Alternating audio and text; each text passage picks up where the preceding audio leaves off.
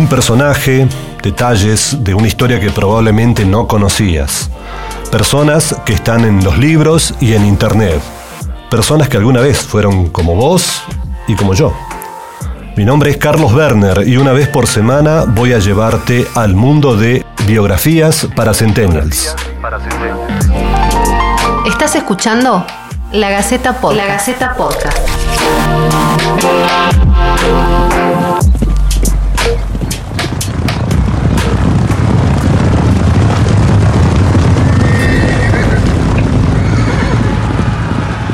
Luchador de 24 horas, los 365 días del año. Además de un gran organizador de ejércitos, su reputación de general valeroso dejó en segundo plano sus raptos de temeridad, belicosidad e imprudencia, al tiempo que lo hizo popular y querido entre sus partidarios. Y de manera paralela fue respetado y también odiado entre sus enemigos. En fin, sobre Gregorio Araos de la Madrid hoy se podrían hacer series de muchísimos capítulos, quizás incluso películas. Es que pasó por tantas vicisitudes a lo largo de los 61 años, un mes y seis días que vivió, que la extraordinaria vida guerrera y de patriota leal, austero y audaz que tuvo, superó con creces la vida cronológica. ¿Quién fue y qué hizo Gregorio Arraos de la Madrid para ocupar un lugar destacado en la historia argentina? Este guerrero de la independencia nacional y de las guerras civiles nació el 28 de noviembre de 1795 en San Miguel de Tucumán, hijo de Francisco Javier Araos Sánchez de la Madrid y de Andrea Araos Núñez de Herrera, que era hermana del presbítero Pedro Miguel Araos, firmante del Acta de la Independencia. Cursó los primeros estudios en la Escuela de San Francisco. Su vida particular suma datos, como que se casó muy joven y enamorado en Buenos Aires, con María Luisa Díaz Vélez Inciarte, que era hija de su primo Miguel Díaz Vélez, con quien tuvo nada menos que 13 hijos. Lo particular es que dos de ellos, Bárbara y Siriaco, fueron apadrinados por sus futuros enemigos, Juan Manuel de Rosas y Manuel Dorrego, que eran referentes del federalismo porteño. Arauz de la Madrid fue gobernador de Tucumán en tres etapas y efímeramente lo fue de las provincias de Mendoza, Córdoba y La Rioja. Profundamente identificado con el pensamiento unitario, no obstante, hubo un período en el que se lo roturó de ser federal sospechoso o de ser un unitario vendido, situación de la cual se lamentó en sus memorias. En ese sentido, un hecho constituye un extraño misterio de la historia vuelto al país de su exilio en Montevideo, fue encargado por Rosas para dirigirse a Tucumán y retirar el armamento que Buenos Aires había enviado para la lucha contra Santa Cruz. En su viaje cambió de postura y al llegar aceptó ser el jefe de la coalición del norte contra el gobernador de Buenos Aires. A este respecto, el tucumano, en sus observaciones, que son una refutación a las memorias póstumas de José María Paz, dijo, cuando marché mandado por él, se refiere a Rosas, a las provincias del norte, no con el ánimo de traicionarle, porque jamás lo tuve, pues fui engañado respecto a sus miras. No hay dudas de que en lo que más trascendió Arauz de la Madrid fue en su condición de militar, participando de resonantes victorias y también de tremendas derrotas. Sus primeras batallas son las del nacimiento de la patria. Antes de entrar en la sinrazón de las guerras civiles, había sido soldado desde 1811 de Manuel Belgrano, para quien era su comandante favorito. También peleó con él en Salta, en Tucumán, en Vilcapugio y Ayohuma. También sirvió al ejército de José de San Martín, quien, en mérito a su coraje, le obsequió su sable, que luego, eh, bueno, Arauz de la Madrid perdió en una batalla. Eso ocurrió 30 años antes de que hiciera lo mismo San Martín con Juan Manuel de Rosas. Lo que hizo célebre eh, de la Madrid fue su valentía. Domingo Faustino Sarmiento, en su libro Facundo, dijo de él.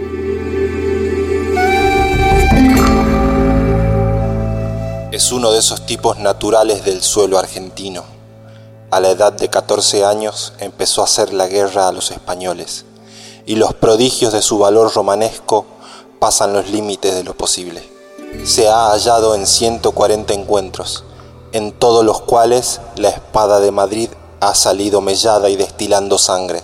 El humo de la pólvora y los relinchos de los caballos lo enajenan materialmente, y con tal que él acuchille todo lo que se le pone por delante, caballos, cañones, infantes, aunque la batalla se pierda. Decía que es un tipo natural de aquel país, no por esta valentía fabulosa, sino porque es oficial de caballería y poeta además. Es un tirteo que anima al soldado con canciones guerreras, el cantor de que hablé en la primera parte. Es el espíritu gaucho, civilizado y consagrado a la libertad. Desgraciadamente, no es un general cuadrado como lo pedía Napoleón. El valor predomina sobre las otras cualidades del general en proporción de ciento a uno. Su fama se consolidó cuando en 1817 Belgrano le encomendó una audaz misión contra los realistas, cuyo ejército iniciaba desde el Alto Perú, la actual Bolivia, una nueva ofensiva sobre Salta, con 6.500 veteranos de las guerras napoleónicas. En Mendoza, el grueso del ejército de los Andes marchaba hacia Chile y el directorio reclamó al ejército del norte una estrategia de contención al avance, pero sin asignarle ningún recurso. Belgrano debía dar una respuesta no solo a las acciones de los realistas para ganar tiempo, para que su ejército esté en condiciones de presentar batalla y evitar que caigan las provincias del norte, sino también para permitirle a San Martín embarcarse en su empresa sin contratiempos y apoyar los movimientos revolucionarios del Alto Perú con acciones reales y hechos concretos. Belgrano piensa entonces en un plan de sublevación de pueblos de la retaguardia y le ordena a la Madrid, por entonces de apenas 21 años, que se vaya al norte hasta Oruro vía los valles calchaquíes y La Puna. Lo hace con unos 150 hombres, igual cantidad de caballos, 600 mulas, más dos piezas de artillería ligera. En ese afán se apoderó de Tarija, pero fue rechazado en Chuquisaca. Luego de más de nueve largos meses de campaña y miles de kilómetros en territorio hostil, la operación concluía exitosamente pese a las miles de peripecias vividas, como por ejemplo quedarse sin caballos, con los soldados hambrientos y sedientos trayendo sus monturas sobre el hombro mientras se abrían paso con sus sables por entre los montes espinosos. Y un dato más, volvió con más hombres de los que había partido. Para fines de diciembre, todo el ejército del norte, el gobernador de la provincia y gran parte de los pobladores esperó a las afueras de Tucumán, a la Madrid y a su gente. Dicen que Belgrano, ahogada su voz por lágrimas de complacencia, felicitó a toda la división, a su jefe y a los oficiales, y al bravo tucumano lo ascendió a coronel. El tucumano que entraba al combate dando alaridos, no sin antes proveerse de algún dulce en forma de caramelo, era adorado por la tropa de rústicos soldados. Los seducía la imagen de un hombre que no mostraba tener miedo, su arrojo se había hecho célebre, su actitud de pelear cuerpo a cuerpo sin que importase el número de los enemigos y aún herido era bien conocida. A la par de esas temerarias instancias, se fue creando a su alrededor un halo de inmortalidad. Escuchen, si no, esta historia. En octubre de 1826 fue derrotado por Facundo Quiroga, su acérrimo enemigo, en la batalla de El Tala. Luego de que su caballo fuera ultimado de un balazo, el tucumano quedó tendido y cubierto de heridas. Había peleado solo contra 15 soldados que no lo reconocieron. Le habían quebrado el tabique nasal, le cortaron una oreja, le quebraron las costillas y le produjeron una herida en el estómago. Le dieron incluso el tiro de gracia y lo dejaron tirado. Horas después, regresaron a buscar el cadáver, pero el muerto había desaparecido. Incrédulos, los soldados se persignaron y rezaron. ¿Qué había pasado? La Madrid se había arrastrado hasta un zanjón y se escondió para recuperar fuerzas. Ante la aparición de otra patrulla se hizo el muerto, luego se refugió en un rancho. Hay, claro, más capítulos fuertes entre ambos. Uno se dio hacia 1829, luego de las derrotas en las batallas de la Tablada y Oncativo ante la Liga Unitaria liderada por José María Paz, el caudillo riojano ordena un éxodo, no sin antes enterrar una gran cantidad de monedas de oro y de plata en su provincia, los famosos tapados. El tucumano, que había sido enviado a La Rioja a buscar esos valores, terminó por dar con ellos, para encontrarlos no escatimó violencia y cometió numerosos atropellos sobre los partidarios del Tigre de los Llanos. Ni la anciana madre de éste se salvó al ser llevada a la cárcel con una pesada cadena en el cuello. Quiroga no ocultaba su odio hacia la Madrid, pero lo respetaba.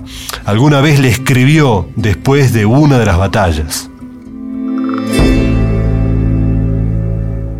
Adiós mi general hasta que nos podamos juntar para que uno de los dos desaparezca, porque esta es la resolución inalterable de su enemigo, Juan Facundo Quiroga. Al tiempo, debido a que Quiroga respeta a la familia de la Madrid, permitiéndole que viajara hasta Bolivia, a donde había ido a exiliarse en 1831, le escribe. Usted, general, podrá ser mi enemigo cuanto quiera pero el paso que ha dado de mandarme a mi familia, la cual espero con ansia, no podré olvidarlo jamás. Arauz de la Madrid de adolescente empezó a entonar coloridas vidalitas, las que hicieron que el mismísimo Belgrano se sintiese atraído. Con los años y en la agonía del prócer, en 1820, sería reconfortado en su lecho de enfermo en Buenos Aires por las canciones del tucumano. Se cuenta que durante las múltiples campañas militares que emprendía, solía tomarse su tiempo para armar las letras y tocar la guitarra. En los campamentos, en los fogones levantados en la noche, los paisanos templaban su guitarra y cantaban coplas a la salud del general Vidalita, como lo llamaban. En los años de guerra civil, la Madrid anduvo de un lado a otro, Entabló relación con Dorrego, cuya ejecución rechazó, y también con Rosas, los dos eran sus compadres. Peleó contra Quiroga, fue rival y después aliado de Estanislao López, se unió a los ejércitos de Juan Lavalle, ganó ascensos con José María Paz, emprendiendo feroces y sangrientas campañas contra los federales. Vivió exilios y en uno de ellos debió dedicarse al oficio de panadero para dar de comer a su familia. Cuando estaba en otro de ellos, en Chile, fue llamado nuevamente al país, ahora por el general Justo José de Urquiza, para luchar contra Rosas. Antes de que esto ocurriese en Caseros, en febrero de 1852, escribe en el diario El Mercurio un pedido de ayuda debido a su pobreza. Cuento 42 años de edad. Tengo 32 de servicio a la independencia americana y a la libertad argentina. Asistí a 164 combates y batallas. Llevo en mi cuerpo 19 cicatrices de heridas que recibí peleando. He hecho soldados a mis hijos, conforme han pedido cargar una espada, y uno de ellos ya es mártir por su patria. Estoy en tierra extranjera, cargado de familia, sin dinero y sin amparo. He aquí mis títulos para pedir a mis compatriotas pan para mi familia.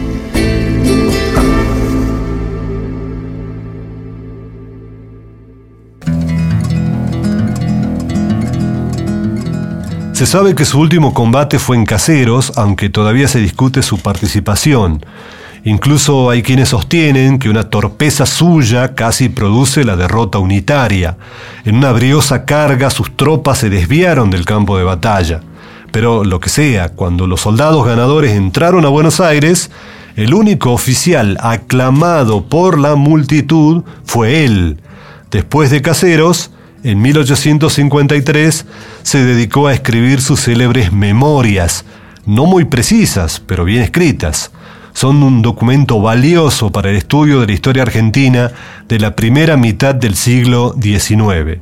El general José María Paz, a quien sirvió en distintas campañas, reflexionó en su libro sobre Araos de la Madrid. El populacho lo quiere de manera algo parecida a la que se quiere un niño gastador y algo desbarajustado. Gregorio Arauz de la Madrid es hoy ampliamente homenajeado, al ser recordado su nombre, entre otras cosas, en ciudades, barrios y departamentos de provincias, calles y avenidas, instituciones, colegios y escuelas, bibliotecas y clubes deportivos, hospitales y estaciones ferroviarias. El cuerpo lleno de cicatrices por su vida de guerrero eh, finalmente no dio más y terminó por fallecer en Buenos Aires el 5 de enero de 1857 a los 61 años. Sus restos fueron trasladados en 1895 a la Catedral de San Miguel de Tucumán.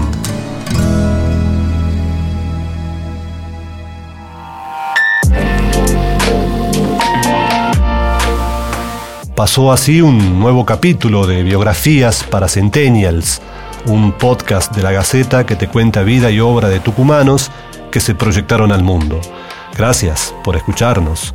Seguí nuestra lista de podcast en todas las plataformas de audio y además dejanos tu opinión en los comentarios de la nota en lagaceta.com o mandanos un mail a podcast.lagaceta.com.ar. Mm-hmm.